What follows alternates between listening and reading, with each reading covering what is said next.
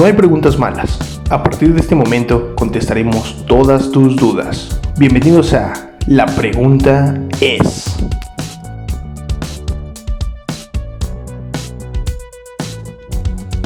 Hola, ¿qué tal? Buenas tardes. Eh, estamos de vuelta aquí en este podcast, cuyo nombre es La pregunta es.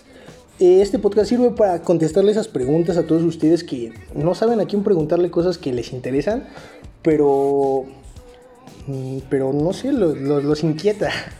Hoy para eso tenemos a dos especialistas que nos van a acompañar a lo largo de nuestros siguientes programas. Licenciado en Ciencias Políticas, graduado en la UNAM, Julio Guevara, y Karen Villaseñor, licenciada en Psicología por la misma institución. ¿Cómo están, chavos?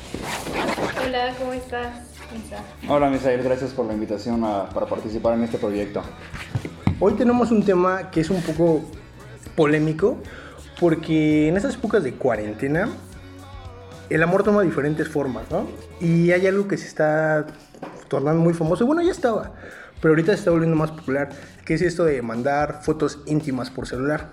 Y queremos preguntarles desde los dos puntos de vista, primero político y luego psicológico. ¿Cómo es, qué tan bien o qué tan mal está esto? Bueno, si nos, si nos vamos directamente al lado de la ley y el marco teórico de la misma, creo que en su totalidad es un aspecto ilegal. ¿Por qué?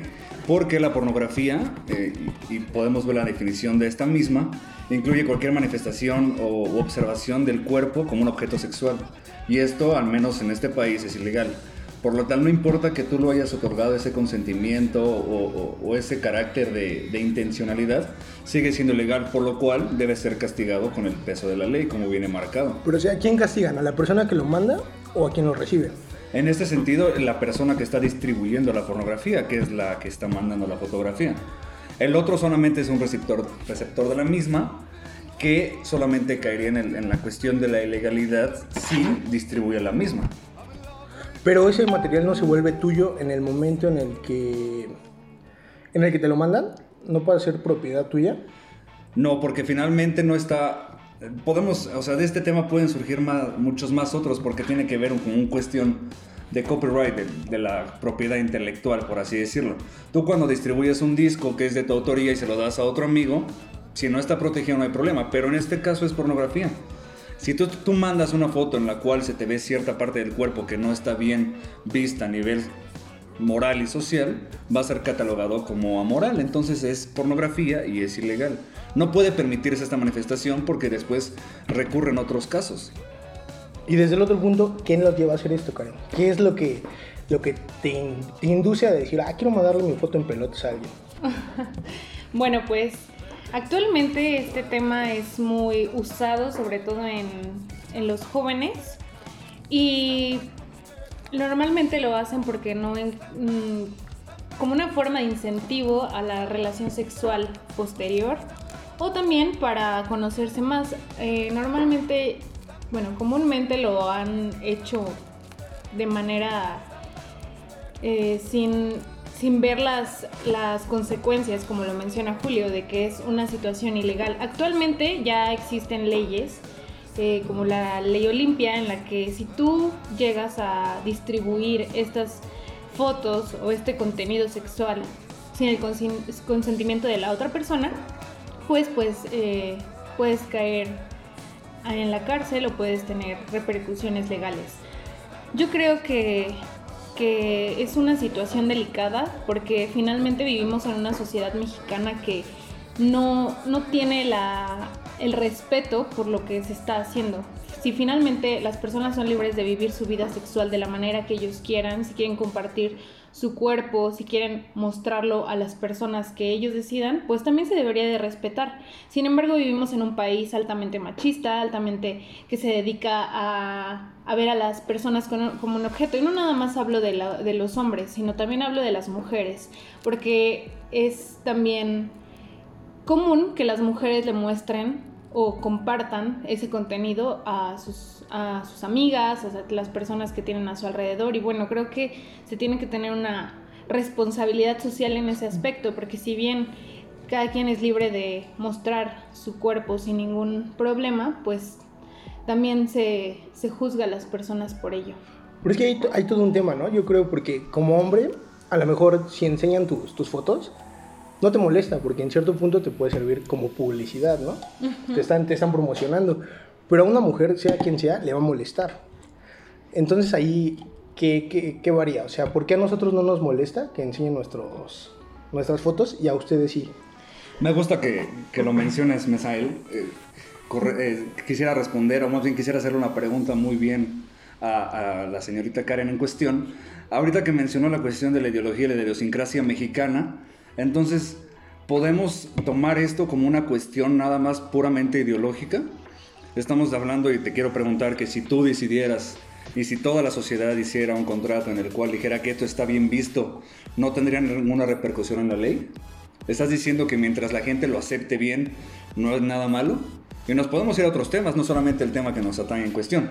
Si nosotros permitiéramos que a nivel nacional y toda la gente estuviera de acuerdo que mates a alguien, entonces la ley se va por otro lado. Es que yo creo que aquí hay un trasfondo social del por qué está prohibido mandar las fotografías, porque a lo largo del tiempo se ha tenido una concepción de que mostrar el cuerpo es solamente para personas o, mostrárselo a personas que las cuales les tienes mucha confianza, pero finalmente puedes mostrar tu cuerpo a quien tú quieras. Lamentablemente, en la sociedad en la que vivimos, se tacha a las personas por esta situación. Y pues se vuelve una, y un, un prejuicio el hecho de mostrar las fotografías y llegan a pensar que no eres una persona que se deba de respetar, lo cual se me hace un poco un poco ilógico, pero no, pues no, no pienso que vaya del lado del, de, de exponer a la persona, pero si nos vamos más allá en el aspecto legal, hay varias figuras en las cuales se puede hacer el perjurio, puede ser la difamación. Entonces, tú al estar proveyendo ciertas fotografías, te ves de alguna forma en sentido de que vas a otorgar la propiedad de que esa persona puede manifestar las fotos. no. Tú puedes decir que le tienes confianza porque es tu pareja, porque es tu amigo, porque es tu amiga inclusive. Pero si hacen difusión de ese tipo de imágenes, la cual la única persona que va a salir repercutida vas a ser tú. Entonces para eso entra el marco legal, para eso entran las leyes, para protegerte a ti, inclusive de que estás cometiendo una pena. Entonces no creo que sea una cuestión ideológica puramente. No, o sea, yo no estoy, yo no estoy diciendo que, que sea que las leyes no sirvan para nada. O sea, yo creo que sí funcionan, pero tienen que entrar en rigor gracias a esta ideología en la que la gente no respeta la privacidad de los demás. Es una cuestión combinada de una ideología libre con una ideología de que tienen que de que te tienen que defender de las personas que mandan fotos tuyas. Por eso yo creo que aquí tenemos un problema, que es que desde que el momento en el que tú estás mandando las, las fotos, o lo que sea que estés mandando, hay una falta de respeto a ti mismo, porque por algo lo estás mandando. No vas a dejar mentir, Karen, que a lo mejor en, ese punto hay algo de una falla en la autoestima de la persona o algún algo que te hace mandarlos para darle ese, ese valor a la otra persona que tú sientes que no tienes. Porque por algo se las mandas, para que él vea que, que eres esto y que resaltas del resto de los demás. Entonces, al momento en el que tú lo haces, yo creo que tú mismo te estás perdiendo ese respeto. Es una combinación. Eh, normalmente, si vemos desde el aspecto psicológico de los adolescentes, pues normalmente lo mandan por diversión y claro, por intentar gustarle a la otra persona que está ahí, que está buscando agradarle. Entonces, considero que es una cuestión no nada más de, de baja autoestima, sino también es pues una cuestión más eh, pues de diversión. En- es que hay muchas muchas razones por las cuales la- alguna, algunas personas lo hacen, dependiendo de la población en la que estemos. Pero yo creo que todos saben a lo que se arriesgan, ¿no? Todos, por, por algo, y en este tipo de fotos, ya nadie muestra su cara. Porque saben que te estás arriesgando. Desde el momento en el que lo mandas, ese material, quieras o no, deja de ser tuyo. Se vuelve de algún modo del, Pueblo. Sí, del, del público, del- de la forma pública. Ya la- no sabes si, a lo mejor no se lo mandan, pero se lo van a enseñar. Entonces yo creo que desde que tú lo estás este, mandando, ya estás totalmente expuesto. Y yo creo que desde ese punto, legalmente ya debería ser un atenuante, se dice, para la persona que los envía, porque en Bueno, parte no es totalmente culpable. No es como que tú al momento de que tú envías la foto le estés cediendo la libertad a esa persona de enseñarla. Pero te Obviamente, los dos, los dos pueden llegar a ser castigados, porque obviamente si la persona que envió la foto se entera que la otra persona lo mostró, ambos están distribuyendo fotos que no deberían. Entonces, tú como persona, si mandas una foto, creo que, por, o sea, en algún sentido puede tener, puede tener sentido, puede no tener sentido lo que ustedes dicen, está en, en lo correcto de que tienen su libertad, sus grados de libertad, pero aún así pienso que está mal porque ambos están incurriendo en una falta. Si yo el día de mañana le envío una foto a una chica y esa chica se encarga de difundirlo, pues los dos nos vemos en graves problemas porque yo la voy a acusar a ella de que por qué, me man- por qué destruyó mi imagen. Que hay diferentes tipos de demandas en el ámbito civil para atener a esa cuestión. Pero pues ella se va a defender. La primera persona que cayó en el delito fuiste tú. Ambas personas estamos siendo punitivas. O sea, tú cedes la libertad de que ella, esa persona lo vea, se lo estás enseñando a ella confiando en ella, a pesar de que sabes que está mal. Obviamente a ti no te va a agradar el momento en el que ella- esa persona lo difunda. Pero ahora, eso puede ser una cuestión ideológica, preguntándole aquí a mi compañera Karen, ¿qué también nos hace a nosotros como una sociedad tener la apertura de ideas o tener la libertad de hacer lo que queramos? Pues otra vez caigo en lo mismo. La sociedad en la que vivimos, específicamente la mexicana, no está preparada para tener esa responsabilidad social. Por Entonces- eso es que se, existen las leyes como las que tú ya mencionaste. Y no, no estoy diciendo en ningún momento que la ley no sirva. De hecho, es muy funcional si se llevara a cabo como debe de ser. O sea, en otra sociedad funcionaría esto de las... Es a lo que voy, podremos hacer, tratar de hacer un estudio que podemos dejar para otro podcast, tratar de, de qué se trata esto de la sociedad mexicana. ¿Estás, estás criticando en específico nuestra ideología? Claro. Es que- ¿Estás puede diciendo ser que a lo que- mejor en América Latina o en Europa, en No, Asia, Son no hay problema? ¿no?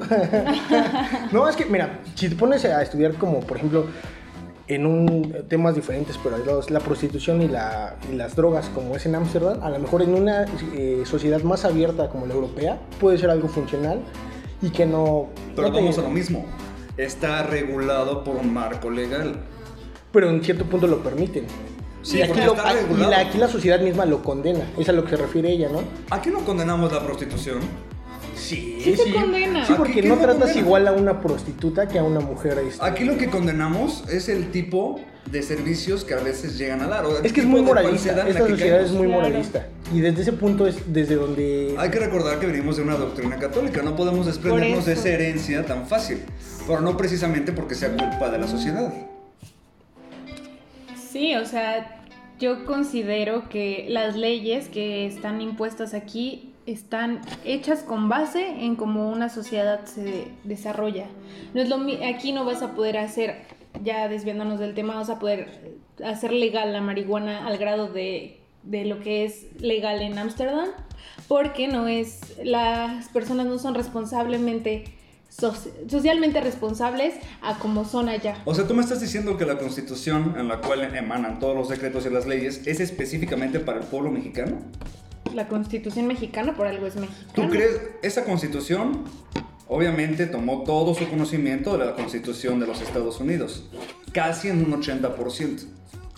Ok, pues sí, es con base No en eso. somos, lo- no tenemos la misma ideología que el pueblo norteamericano, ¿sí? No funciona. Yo digo que sí no funciona en un país, algo que se pone en otro, porque la ideología y la cultura es diferente. Exacto. Esta, por ejemplo, es una, una cultura que se basa en la familia, cosa que no tienen otros. Entonces yo creo que sí las leyes se tienen que adaptar al, más que a la, a la sociedad, a la forma en la que sí, es la moral de ese país. Entonces el problema de nuestras autoridades. La constitución que tenemos es con base a otras. No Claro a que- una que es inherente al pueblo mexicano. Claro que te tienes que guiar con base en otras, pero también se tiene que adaptar. No va a ser la misma tu constitución de aquí a la constitución de Estados Unidos. Ah, claro, por supuesto que no, tenemos que modificarla, pero eso no se ha hecho hasta el momento. Mientras nosotros nos rijamos por preceptos que ya han sido establecidos hace muchísimo tiempo, no vamos a poder hacer un cambio. Entonces, tú estás proponiendo que de alguna forma tiene que cambiarse el marco legal en el área de la distribución de este tipo de fotografías. No, yo nunca he dicho nada malo acerca de la ley. Entonces, yo solo he dicho. por ejemplo, teniendo otro tema que es similar, podríamos decir que entonces el estupro debería dejar de ser un delito. Porque hay consentimiento a pesar de que sea menor de edad. Entonces tú estás diciendo que mientras haya aceptación, ¿está bien? Dependiendo. No, no, se puede ser, porque si estás dependiendo Pero es un hecho muy ambiguo. Yo nunca dije que la ley. Por ejemplo, para, sea- para nuestro compañero Misael, si para él, él, él está bien que llegue una persona X a su casa y se quede a dormir sin su autorización y para él está bien, entonces no hay problema. No incurre en un delito. Si para ti alguien te toca indebidamente, para ti está bien, pero para los demás también tiene que estar bien. No, yo estoy hablando desde el punto psicológico, no legal. Si tus leyes marcan eso, pues adelante, pero desde el marco psicológico, un problema solo es problema hasta que tú lo crees un problema. Ah, pero es diferente, todas las personas tendríamos problemas. Yo tendría mi propia ley, todos tendríamos su propia ley si emanaran las leyes de lo que nosotros consideramos bien o las, mal. Las leyes, supongo, no estoy segura porque para eso estás tú, pero supongo que las leyes se hacen con base en lo que la mayoría cree Así que es, es, la que mayoría. está moralmente correcto. ¿Por qué crees que la pornografía es ilegal? Claro, yo nunca dije La que mayoría estuviera de las mala Pero, personas ahí, que- ahí te metes en un tema muy, muy, muy polémico porque la pornografía todos la consumimos. Todos Todos. decimos que está mal, pero todos la consumimos. Entonces ahí es una, una ley que es doble, porque mientras uno deja que unos la produzcan, a otras personas lo está limitando. Hay, hay un marco normativo, por ejemplo, el tipo de, de pornografía que a lo mejor algunas personas llegan a consumir, pues es proveniente directamente de Estados Unidos, donde ellos tienen un marco regulatorio de eso. Aquí no lo tenemos. Y esa no es culpa de nosotros, es culpa del sistema que de alguna forma ha sido retrógrada en no modificar el mismo. Ahora, y, y específicamente al tema que estábamos atendiendo, yo creo que el, el peso de la ley de- le da más poder cuando es pornografía infantil que cuando es pornografía general de dos personas X. Pero ya no son unas niñas, ¿sí? Las que mandan fotos, déjame decirte que ya no son unas niñas. Bueno, ante la ley, aquí hasta los 18 horas, si nos vamos a Estados Unidos hasta los 21. Ahora vamos a conclusiones, porque ya nos está acabando el tiempo. ¿Bien o mal, Karen? Las, ¿Tú qué opinas? ¿Respecto a la ley o respecto sobre a enviar eh, fotos encuerados. ¿Está bien? ¿Está mal? ¿Por qué? Yo considero que en la ciudad, eh, otra vez retomo, la sociedad en la que vivimos no está preparada para tener tanta libertad de mandar fotos de manera tan fácil. Si bien están las leyes, no puede, no, no hay una responsabilidad como debería de hacerse. Si tuviéramos, si estuviéramos en una sociedad que fuera responsable y que fue, y que no lo tomara como algo malo, sin duda creo que no habría ningún problema, pero vivimos en una sociedad la cual no está preparada para ello. Julio, ¿bien o mal? ¿Tú qué opinas? Pues pienso que está mal.